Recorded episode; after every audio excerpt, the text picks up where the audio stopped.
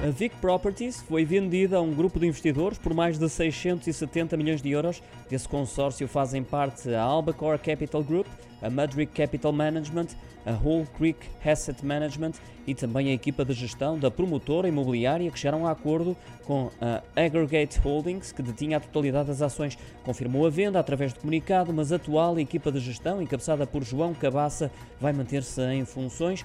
De acordo com o mesmo documento, o negócio permite à promotora imobiliária definir um novo plano estratégico por via de um reforço de capital que não foi quantificado irá ser canalizado para o desenvolvimento dos seus três grandes projetos residenciais no país. São eles o Prata Riverside Village e a Matinha, ambos situados na zona ribeirinha de Lisboa, e a Herdade do Pinheirinho, localizado entre a Comporta e Melides, cuja área bruta de construção atinge os 570 mil metros quadrados. Espaços destinados para a construção de novos edifícios para habitação serão um total de 3 mil novos apartamentos.